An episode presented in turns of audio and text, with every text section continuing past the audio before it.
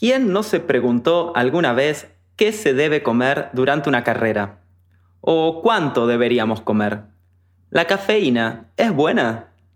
¿Hacen falta suplementos para mejorar nuestro rendimiento? ¿Necesitaremos sodio para evitar calambres? Hoy recibimos a Borja Suazua, mejor conocido en las redes sociales como Borja-dietista, un divulgador excepcional que nos va a ayudar a comprender un poco mejor la nutrición deportiva en carreras de ultra. Un episodio imperdible.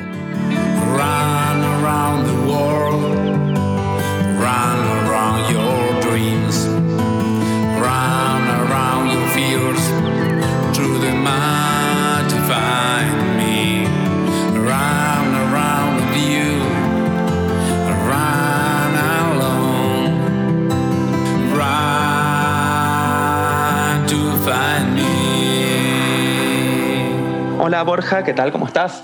Muy buenas. Bueno, muchísimas gracias por haber aceptado la entrevista. Hoy la verdad tenía muchas ganas de hablar con vos, dado que eso, nutrición todo el mundo toca de oído y tener a alguien que, que de verdad nos va a poder clarificar un montón de cosas va a venir muy, muy bien. Bueno, a ver, vamos a empezar por el principio. Contanos un poquitito de vos y dónde te puede encontrar la gente en las redes sociales. Bueno, Ariel, un placer estar eh, aquí hablando de, lo que nos gusta y, friqueando un poco sobre los detalles para pulir e hilar más fino en, esta, eh, en este tipo de disciplinas de tiradas más largas, como pueden ser maratones, Ironmans, ultra trails, etc. Y lo primero, yo soy Borja, eh, Borja barra baja dietista en redes sociales. Y bueno, soy dietista, eh, especialista, especialista en nutrición deportiva, nutrición en fútbol, últimamente trabajando mucho con todo este tipo de disciplinas en los que la, en los que la nutrición toma un papel muy, muy importante de cara al rendimiento. Y, y nada, de eso, de eso venimos a hablar y, y, lo dicho, un placer estar aquí y agradecido. La verdad que sí, yo estuve viendo tus videos y tus historias el material que haces es imperdible, así que recomiendo que todo el mundo que pueda te siga por las redes sociales y se ponga en contacto con vos porque la verdad la tenés clarísima y sos un divulgador, la verdad, buenísimo. Bueno, ya que te tiré tantas flores, vamos a empezar.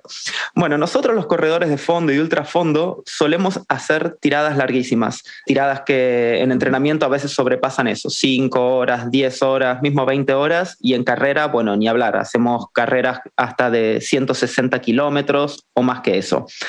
Y la primera pregunta es, ¿a partir de cuándo deberíamos empezar a meternos alimento? ¿A partir de cuándo deberíamos empezar a comer? Vale, em, si hablamos de, lo que es la nutrición a partir de que, damos el primer paso en la competición, las ingestas empiezan eh, inmediatamente, ¿vale? Pero si hablamos de cuándo empieza el protocolo nutricional en este tipo de competiciones, el protocolo nutricional comienza incluso meses antes, ¿vale? Meses antes de cara a lograr una buena composición corporal idónea para este tipo de disciplinas y meses antes también orientado a establecer simulacros que simulen, valga la redundancia, lo que vamos a hacer en carrera, asegurándonos que lo que vamos a hacer en carrera es lo mejor para nosotros, lo que mejor vamos a asimilar, lo que mejor vamos a digerir y lo que mejor vamos a usar como fuente de energía. Entonces, si hablamos de cuándo empieza el protocolo en general, empezaría meses antes. Si hablamos de cuándo empieza el protocolo durante la carrera, empezaría prácticamente inmediatamente, incluso unos minutos antes de empezar la carrera y cada 20, 30 minutos eh, durante la carrera. ¿Y qué clase de alimentos deberíamos poner en, como en vedette? Porque claramente es mejor carbohidratos, imagino, que los asimilamos más rápido y además es la energía que necesitamos. Efectivamente, eh, lo que vamos a necesitar son fuentes de de carbohidratos, ¿vale? Em, para utilizar ese glucógeno, eh, fuentes de carbohidratos simples, eh, en los que podemos poner muchos ejemplos, pero bueno, lo, más, eh, lo más frecuente suelen ser los geles, que son ya formulaciones específicas y más perfectas para este tipo de disciplinas, pero como es normal con la duración de este tipo de pruebas que estamos hablando, se van a generar un montón de ingestas eh, muchísimas ingestas, hablando de, entre 20 y 30 minutos con este tipo de duraciones, pues van a ser muchas ingestas que posiblemente con eh, la introducción de solo una fuente de carbohidratos nos va a saturar. Tenemos que potenciar la, apetencia de eh, estas ingestas y por lo tanto tendremos que variarlas. Ahí cada uno tendrá que hacer más o menos variación en función de su apetencia. Hay personas que son capaces de meter continuamente geles, otras personas que les satura rápido, por eso es importante encontrar geles que nos, que nos apetezcan en cuanto al sabor, un sabor que nos atraiga, que nos guste, eso nos ayudará, pero luego podemos encontrar eh, fuentes de carbohidratos que además comentar que esos geles y esas fuentes será importante combinar eh, fuentes de, de, glucosa fructosa en dosis 2 a 1, ya que eh, mejora la, absorción. Pero luego podemos encontrar fuentes pues, como dátiles, higos secos, barritas, tortitas de arroz, tortitas de maíz, fuentes ricas en, en carbohidratos, pero que en otras ocasiones también puede ser interesante tener que hacer o incluir fuentes de incluso alternar con eh, fuentes saladas eh, para luego generar o potenciar la apetencia de nuevo a dulce y poder seguir metiendo esas fuentes ricas en carbohidratos, pero cuando hablamos de tantas ingestas va a haber que hacer muchas estrategias para engañar al cerebro y ser eficientes en lo que es la carrera, en lo que son las ingestas. Qué interesante lo que estás diciendo, porque sí, es verdad que comiendo geles durante la primera hora o las primeras dos, tres horas de carrera, llega un momento en que no pasan más. Eh, ni hablar cuando llevamos 10 horas de carrera, se nos cierra el estómago para los geles y la verdad que hay algunos geles que tienen unos sabores rarísimos, casi sardina con chocolate. Y claro, llega un momento que ya no pasa más. Está bueno esto que mezclemos con un poco de salado también para, para, poder generar eso, que siga entrando comida. Y lo que me lleva a la siguiente pregunta. Una persona que tiene una dieta baja en carbohidratos, por X motivo, puede ser por motivos que quiere perder peso, igual es un error tener una dieta baja en carbohidratos si quieres perder peso, pero bueno, una persona que tiene una dieta baja en carbohidratos, ¿puede hacer deportes de resistencia? A ver, en principio, como en todo, hay muchas cosas posibles en este mundo. También hay personas que, mantienen una buena composición corporal comiendo donuts todos los días, pero si estamos hablando de qué es lo mejor, qué es lo eficiente, sobre todo en este tipo de disciplinas, va a ser una dieta muy alta en carbohidratos, ya que es el principal eh, sustrato energético y esa, ese va a ser el camino eh, eficiente en este tipo de, de pruebas, que podremos encontrar a personas que, que, hacen una dieta cetogénica y hacen este tipo de pruebas? Seguro que sí. Al igual que podemos encontrar mm, todo tipo de personas que hacen eh, todo tipo de cosas. Pero cuando hablamos de lo mejor, este es el camino. Claro, y justamente ahora que tocas esto de las dietas ceto y que cada año se pone de moda una nueva dieta, la keto, la paleo, yo escuché que está bastante de moda esto del desayuno intermitente. ¿Cómo lo ves para alguien que hace deportes de resistencia? A ver, el ayuno intermitente no es ninguna varita mágica, el ayuno intermitente es una herramienta más. El ayuno intermitente eh, está tan de moda porque ha sido la herramienta que ha ayudado a mucha gente a conseguir por fin ingerir menos cantidad de comida y conseguir lograr ese déficit calórico y perder peso, ¿vale? Que es el principal objetivo de la mayoría de las personas del mundo que se enfrentan a un protocolo nutricional con un objetivo específico, ¿vale? Perder peso eh, debido a los problemas de obesidad que hay en el mundo, sobre todo en Estados Unidos. Y entonces el ayuno intermitente lo que te hace es cerrarte una ventana de tiempo en la que no ingieres comida, ¿vale? Entonces siempre digo que es muchísimo más fácil no comer que quedarte con hambre. Es decir, no comer que comer poco y quedarte con hambre. Lo que hace con esa ventana es quitar el desayuno y quitar quizás una comida de media mañana, si es que hacemos esa ventana de no ingerir alimentos a primera hora del día.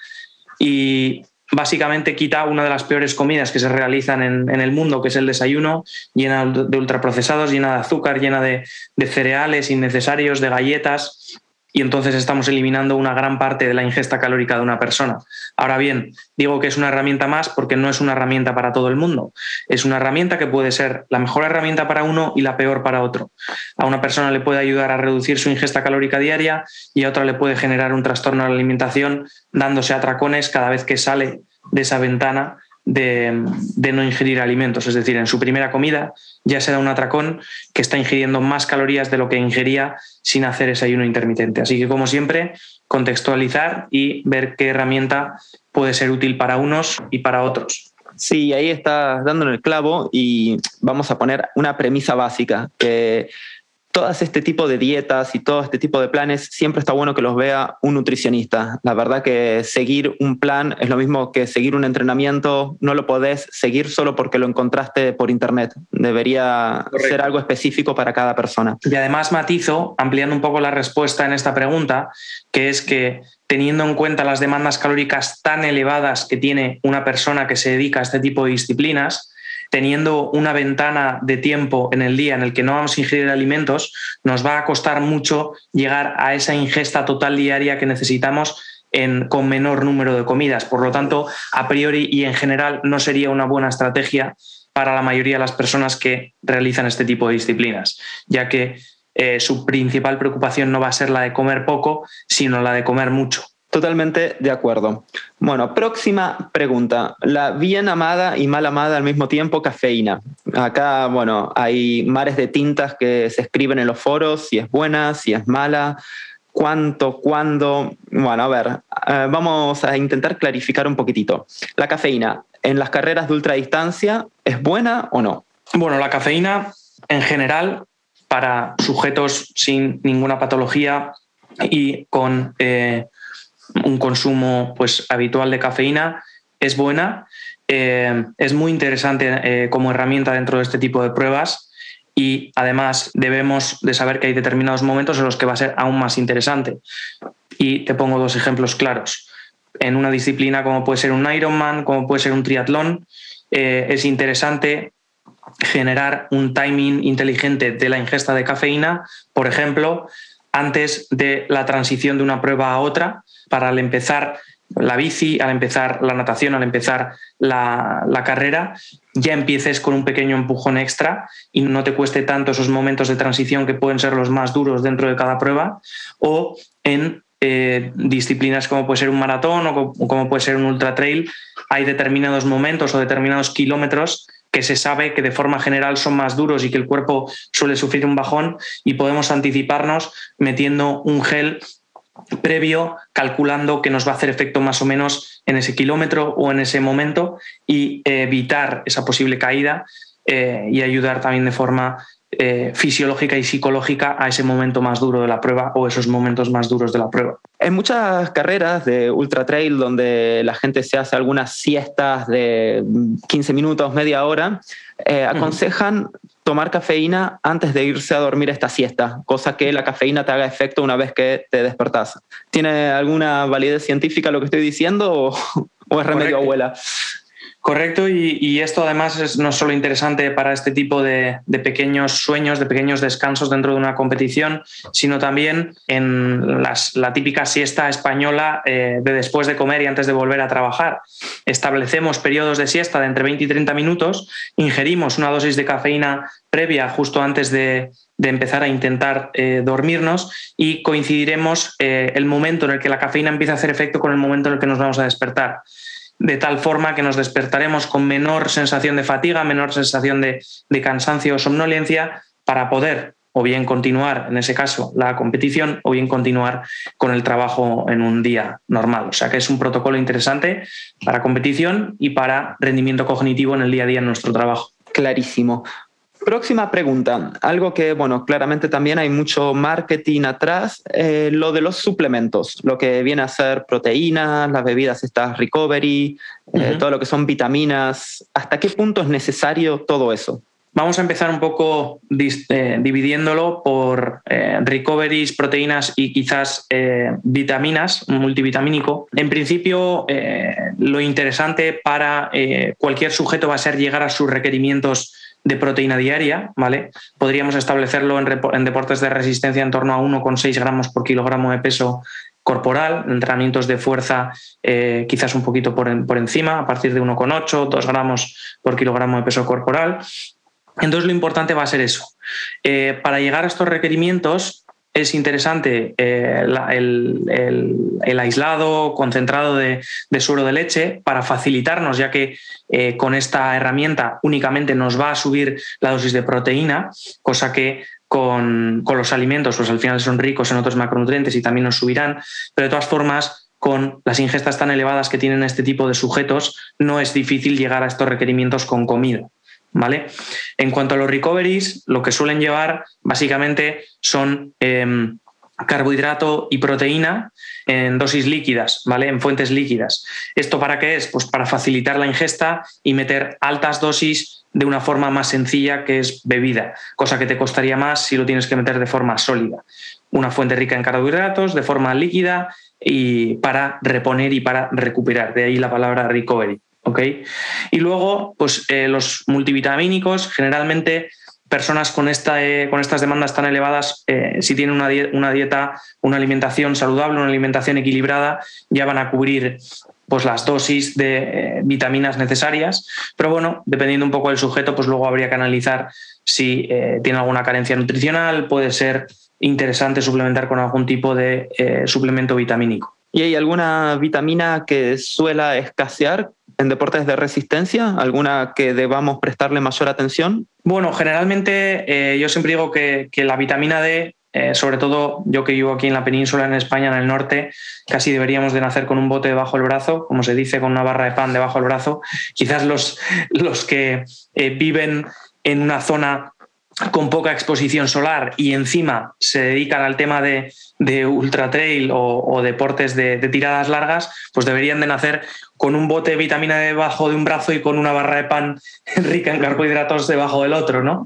Entonces, la vitamina D prácticamente tiene una función hormonal y, es eh, muy, muy importante. Contame un poquitito de qué va la vitamina D, que la verdad no me acuerdo mucho. Bueno, la vitamina D es, una vitamina que sintetizamos prácticamente en su totalidad, así que por alimentos también, pero básicamente a través de la luz solar y entonces, pues en, zonas en las que eh, no tenemos mucha exposición, o quizás sí tienes mucha exposición, pero por tu trabajo, eh, cuando sales a la calle, pues llevas la mayor parte del cuerpo tapado, eh, solemos tener niveles eh, por debajo de lo normal, por debajo de 30 nanogramos por mililitro de sangre y es más aconsejable estar cerca de los 50. Y bueno, pues sí, si cualquiera de estos, de estos eh, sujetos tiene la ocasión de hacerse un análisis de sangre y pedir los valores de vitamina D, pues podrá actuar en consecuencia. Yo siempre recomiendo que si eh, tenemos sospechas de vivir en una zona con poca exposición solar o ir generalmente tapados, una cápsula de en torno a una cápsula diaria de en torno a 2.000 unidades internacionales puede ser una buena estrategia para asegurarnos unos niveles mínimos. Sistema, relación con el sistema inmunológico, relación con la contracción muscular, funciones muy importantes y que con el COVID eh, se ha visto que eh, sujetos con una exposición solar baja, con niveles bajos, bueno, parecía que tenían mayor probabilidad de, no solo de tener el, COVID, sino de cualquier otra patología y de desarrollar síntomas más, más graves. Bueno, y siguiendo por estas aguas, eh, vamos a también, ya que hablamos de vitaminas, vamos a hablar de algún que otro eh, mineral. Eh, magnesio y potasio durante el esfuerzo. Estas dos cosas que sí, son importantes para la contracción muscular, que, pero parece que si no las, no las asimilas durante la carrera, no sé, te van a dar calambres y y, otra vez mucho, mucho mito detrás de todo esto. A ver si nos puedes esclarecer un poquitito sobre el magnesio y el potasio. El magnesio y potasio son dos minerales eh, importantes, dos minerales en los cuales mediante la sudoración y en este tipo de pruebas pues eh, se van generando pérdidas, pero yo diría que debemos estar bastante más pendientes del sodio, ¿vale? Eh, las dos principales sustancias que perdemos mediante la sudoración son el agua y el sodio, y es eh, los dos factores a los que debemos de prestar atención a lo largo de una carrera. Reponiendo agua, reponiendo, bebiendo agua y reponiendo eh, sodio, ¿vale? Sobre todo teniendo en cuenta tiradas cuando eh, hablamos de un aumento de la sudoración por diferentes factores climatológicos, como puede ser temperatura más elevada o humedad más elevada. Perfecto, clarísimo. Y siguiendo también por este lado, eh, ya que tocaste el tema del sodio, pastillas de sal. También está muy de moda esto de ir metiéndose pastillas de sal los días de calor. ¿Te parece que es una buena idea? Es una forma sencilla de cubrir con, ese sodio. Estaríamos hablando que más o menos eh, podríamos estar metiendo por cada litro de agua que reponemos entre 400 y 700 miligramos de sodio en tiradas normales con, con condiciones climatológicas normales y en tiradas más largas con mayor calor y mayor humedad podríamos estar hablando incluso superando los 700 eh, miligramos de sodio, llegando hasta 1000, 1200. También podemos cubrirlo echando, eh, pues eso, más o menos un gramo de sal por cada litro de, agua que repongamos o también nos pueden servir esas cápsulas teniendo en cuenta estos rangos de dosis, pues si esas cápsulas cumplen con estos rangos, pues puede ser buena idea o directamente, eh, pues eso, puede ser una forma más sencilla sin preocuparnos tanto de, tener que andar echando la sal, pues tener calculadas las pastillas e irlas metiendo a lo largo de, la carrera. Bueno, y la próxima pregunta, ventana anabólica, después del entrenamiento. Este periodo tan, tan importante, después de un entrenamiento o después de una carrera, te voy a preguntar primero, ¿qué es la ventana anabólica y, cómo podríamos aprovecharla de eso, después de un entreno o después de una carrera? Pues a ver, la ventana anabólica es la llamada eh, ventana en la que se va a producir un proceso anabólico, un proceso de construcción y un proceso catabólico, un proceso de destrucción, ¿vale? En este proceso eh, se le llama ventana anabólica pensando en que justo la media hora o la hora después eh, va a haber una mayor eh, capacidad de eh, creación, de generar ese entorno reparador, pero bueno, está demostrado de que este entorno se alarga incluso hasta las 24, 48, 72 horas posteriores. Esto en el tema del entrenamiento de resistencia no lo había oído tanto, pero yo también que me dedico al tema del entrenamiento de fuerza, sí que también es un mito creído desde el punto de vista en el que la gente mm, bueno, directamente va corriendo al vestuario a tomarse ese batido de proteínas pensando que está perdiendo masa muscular eh, por el camino desde que acaba el entrenamiento hasta que se toma el batido y se ven verdaderos sprints en, los pasillos de los vestuarios. Entonces, bueno, esta ventana anabólica, por ejemplo, en un entrenamiento de fuerza, si no venimos de un ayuno previo, hemos metido el entrenamiento y luego sí que tendríamos mayor urgencia por generar una ingesta, en el caso de que hayamos, hayamos hecho una ingesta previa al entrenamiento, no tendríamos tanta, urgencia y en el, aspecto, o, sea, o, en, el caso de que vengamos de una tirada larga, un entrenamiento de resistencia, pues bueno, sí que es cierto que debemos empezar a eh, generar ese proceso reparador, esa recuperación inmediatamente después, pero que esa recuperación, esa ventana va a durar eh, incluso al día siguiente o alargándose hasta las 72 horas posteriores. Ya saben, no hace falta ir corriendo al vestuario o volver corriendo a su casa para tomarse el recovery, porque eso, esto que dicen de media hora si no se cierra la ventana, Borja nos está diciendo que no es verdad. Y otra pregunta que también, bueno, esto en las carreras de fondo y de ultrafondo, es, también hay mares de tintas escritos sobre esto. La carga de hidratos de carbono el día antes de la prueba, el famoso pasta party. Esto, ¿Cuándo habría que hacerlo y sobre todo cuánto habría que comer? Bueno, eh, ese tipo de cargas son bastante importantes para llegar a, unos niveles de depósitos de glucógeno, tanto muscular como hepático, óptimos, ¿vale? Para llegar con las pilas cargadas, por así decirlo, a la competición. Pero la evidencia nos dice que no es necesario hacer eh, descargas previas para luego cargar y generar una carga más eficiente, sino que es suficiente con hacer una carga entre las 48 y 72 horas previas. Estas cargas a nivel de eh, duración o a nivel de cantidad también van a depender del entrenamiento digestivo que tenga la persona el sujeto, ya que no es lo mismo una persona que venga haciendo cargas los cinco años atrás y tiene una experiencia de cinco años a nivel de protocolo nutricional que una persona que es su primera, su segunda carga, eh, seguramente podrá tolerar menor cantidad de carbohidratos y sea interesante igual pues hacer solo con 48 horas y no alargándolo hasta las 72 horas. Cuando hablamos de, dosis, eh, generalmente vamos a hablar de en torno a 7-10 gramos por kilogramo de peso corporal de carbohidratos, ¿vale? Eh, lo que nos va a generar, pues seguramente una ingesta calórica total mayor que lo que veníamos haciendo hasta ahora. Pero por eso se llama una carga, carga de eh, más calorías a base de más carbohidratos. Perfecto. Y este que tocaste el glucógeno muscular, las cargas de glucógeno las podemos hacer tanto muscular como hepático. Y es que hay un límite eh, para almacenar el glucógeno a nivel muscular y a nivel hepático, porque si me como un kilo de pastas, tampoco es que voy a poder asimilar el, por completo el kilo de pastas, me imagino.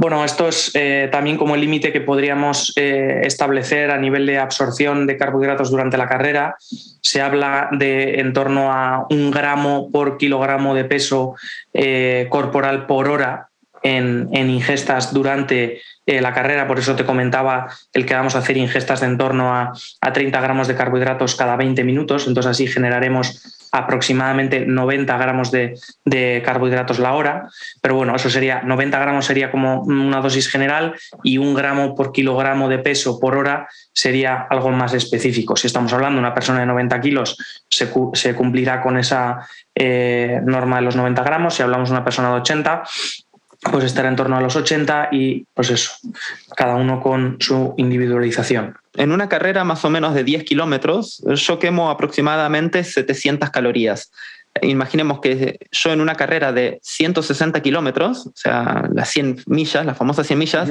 estaría alrededor de 11.200 calorías. Eh, ¿Cómo haría en, un periodo relativamente corto de tiempo, como podrían ser 24 horas, para ingerir 11.200 calorías? Porque me imagino que solo de carbohidratos no llego, porque un, si, no me, si no me olvidé lo que había estudiado, un gramo de carbohidratos representa 4 calorías, ¿no? Correcto. Ahí lo que tendríamos que ir haciendo es estar muy pendientes de haber hecho el protocolo previo de carga para llegar con los depósitos cargados y habiendo consumido más energía de la que nuestro cuerpo necesita, hacer las ingestas durante eh, la competición para estar absorbiendo en torno, lo que decíamos, a un gramo por kilogramo de peso por hora para eh, ir eh, utilizando esa, esa, energía que vamos aportando y luego continuar con un protocolo similar las horas posteriores entre 7 y 10 gramos por kilogramo de peso corporal al día para poder ir reponiendo eh, no solo el carbohidrato, luego también podríamos estar hablando de reponer en torno a un litro y medio de agua por cada kilo perdido en cuanto a peso corporal y así poder ir reponiendo esas principales sustancias que vamos perdiendo con, con, con, este tipo de pruebas. Y a nivel de macronutrientes, en carreras tan largas, ¿está bien cambiar a veces carbohidratos por proteínas o por mismo grasa? Bueno, estaríamos hablando de, que durante la carrera, si eh, tenemos que alternar con alguna ingesta eh, salada, pues algo del resto de macronutrientes nos iría implícito en, ese, en esas fuentes, pues como unos frutos secos, etcétera. Y otra pregunta que viene también por este lado, ¿por qué los habituallamientos en estas carreras de trail y, de ultras siempre encontramos porquerías eh, para comer en los habituallamientos como papitas fritas, Coca-Cola, chocolate, bacon? ¿Por qué encontramos este tipo de, de comidas que en principio parecen ser no muy nutritivas? El motivo real habría que preguntárselo a, los responsables de los habituallamientos, pero la interpretación que puedo hacer yo o un uso inteligente de este tipo de fuentes podría ser lo que hablábamos. Necesitamos potenciar la apetencia de las ingestas eficientes, que serían los geles, y por lo tanto podríamos utilizar, pues, por ejemplo, esas patatas fritas o ese bacon para pasar a algo salado y además algo calórico que nos ayude a ir reponiendo calorías para llegar a esas demandas mm, por, debido a ese gasto tan elevado.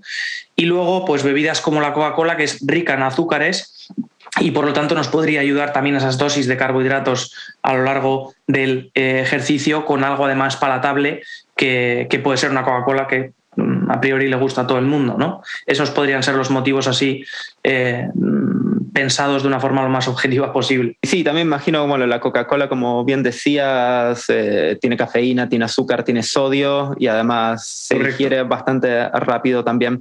la Coca-Cola serían, has dicho muy bien los motivos por los que podríamos meter la Coca-Cola. De hecho, he visto atletas que que los geles le generaron malas situaciones en alguna carrera y tiraron toda la carrera a base de Coca-Colas de, los habituallamientos. La siguiente pregunta también viene un poco por este lado. Eh, los corredores tenemos pánico a comer alimentos que contengan mucha fibra porque tenemos miedo de hacernos encima, literalmente. Eh, ¿Hay alguna evidencia científica que, no sé, si comes dos o tres dátiles o lo que sea, o un alimento rico en fibras, eh, te haga ir de una forma demasiado más marcada al baño, o sea, que, te hagas encima prácticamente?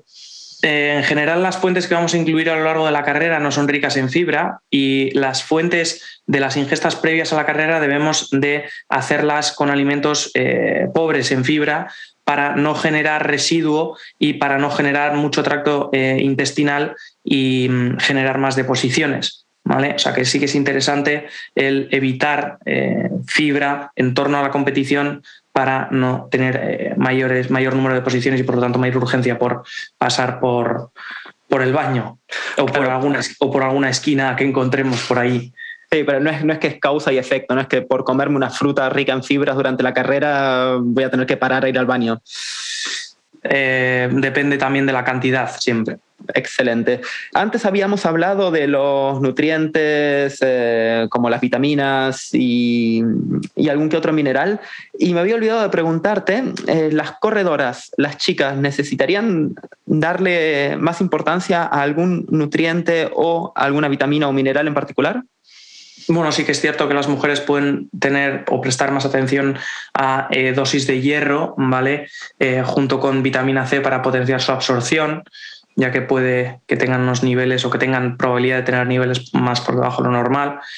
Y bueno, también eh, quizás les cueste más llegar a esas ingestas más elevadas de comida o puede que tengan más pánico por llegar a esas ingestas tan elevadas.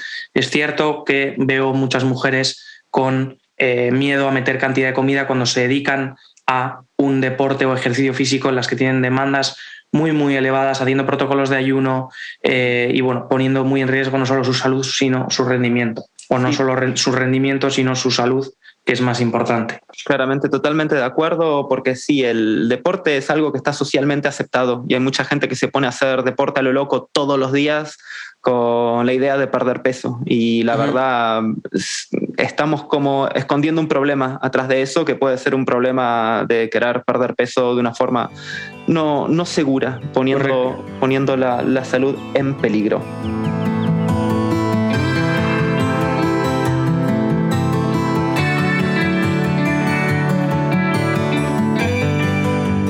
Bueno, y vamos a pasar a una categoría que me gusta mucho, que es la categoría remedios de abuela.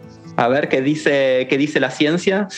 Uh, sales y, bueno, sodio habíamos hablado bastante, pero para evitar calambres. ¿Qué sabes de esto? Bueno, el tema de los calambres debemos saber que mm, que es algo con, que todavía queda bastante por investigar. No hay mucha evidencia científica al respecto y la existente pues tampoco es eh, del, todo, clara.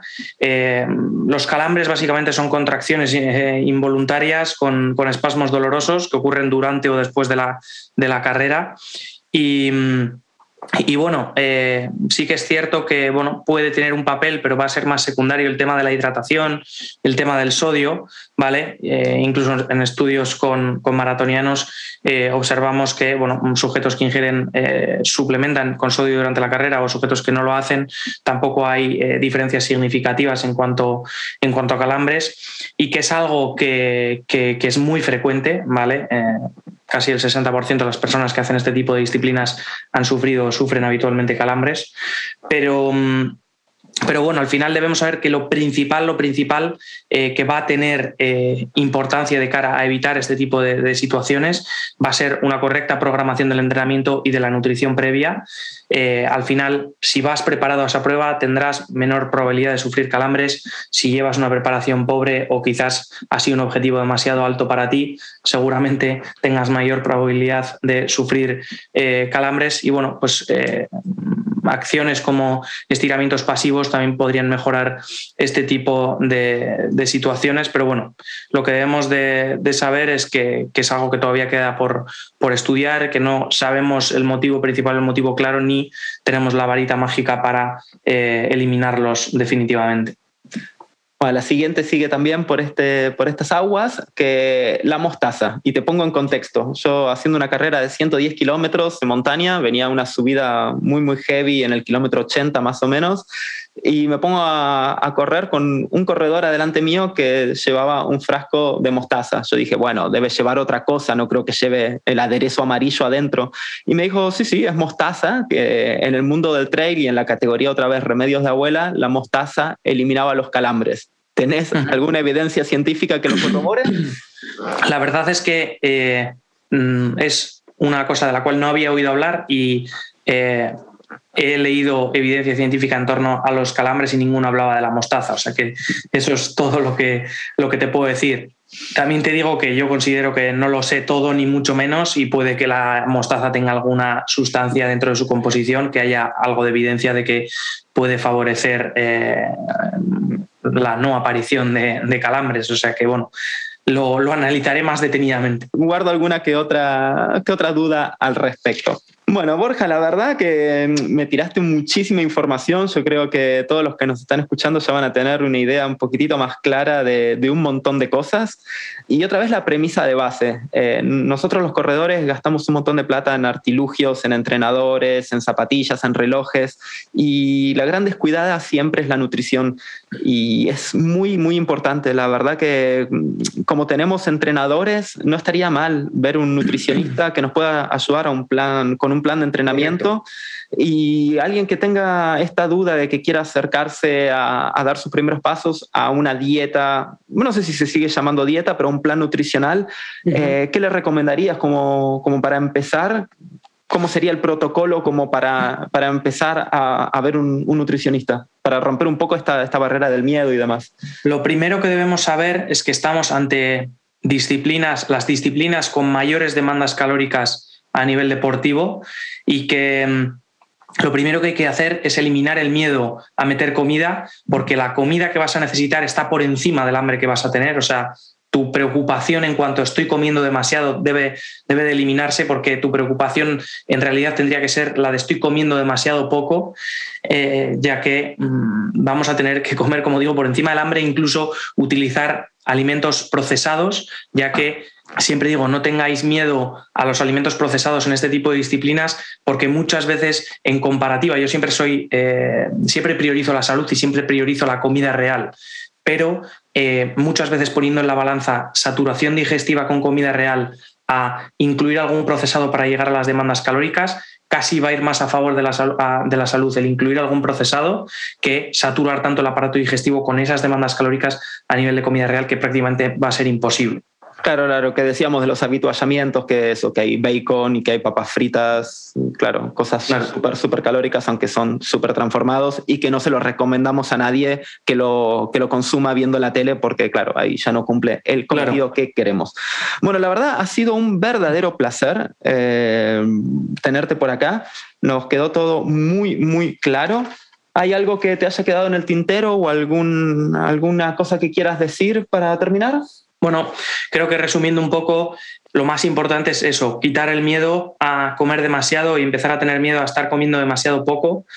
Es una disciplina en la que es la élite de la nutrición, donde más fino hay que hilar, que la ayuda a un profesional te va a hacer avanzar muchísimo. Yo, con las personas con las que trabajo, todos estaban ingiriendo menos comida y menos carbohidratos de los que necesitaban y todos han empezado a, volar eh, a partir de, empezar a trabajar conmigo y luego que, la nutrición y, bueno, y por supuesto el entrenamiento empiezan meses antes de la, de la carrera, ¿vale? La nutrición también se entrena, la capacidad de absorción también se entrena y, y, todo hay que probarlo antes de la competición para saber que lo que estás haciendo en la competición es lo mejor. O sea que, que lo dicho, a entrenar esa parte de la nutrición y, lo notaréis sin ninguna duda. Sí, eso que dijiste es importantísimo. El día de la competición no se prueba nada. Todo lo que debemos ingerir en la, en la carrera lo deberíamos haber probado los meses antes, los meses de entrenamiento.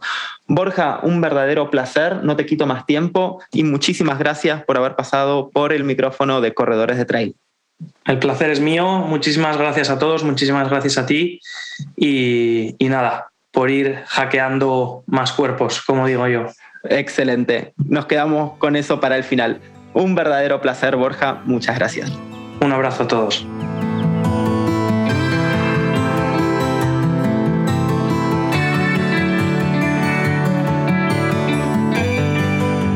La semana que viene, en Corredores de Trail, nos visita Marcelo Tordomar.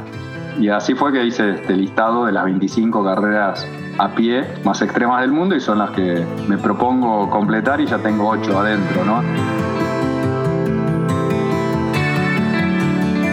Buen camino.